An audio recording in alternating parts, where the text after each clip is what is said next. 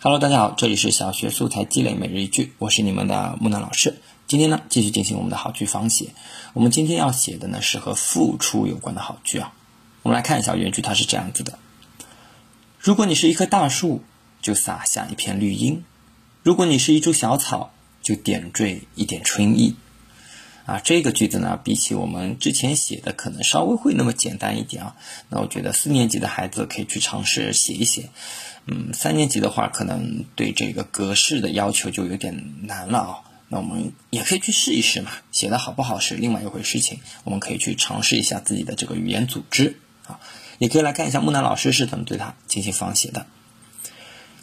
如果你是一根栋梁，就撑起一座座大厦。如果你是一块木屑，就放出一丝丝光热。好了，我们今天的节目呢就到这里结束了。最后呢，希望大家关注一下我的微信公众号“木兰书院”，我的抖音也是“木兰书院”。感谢大家的收听。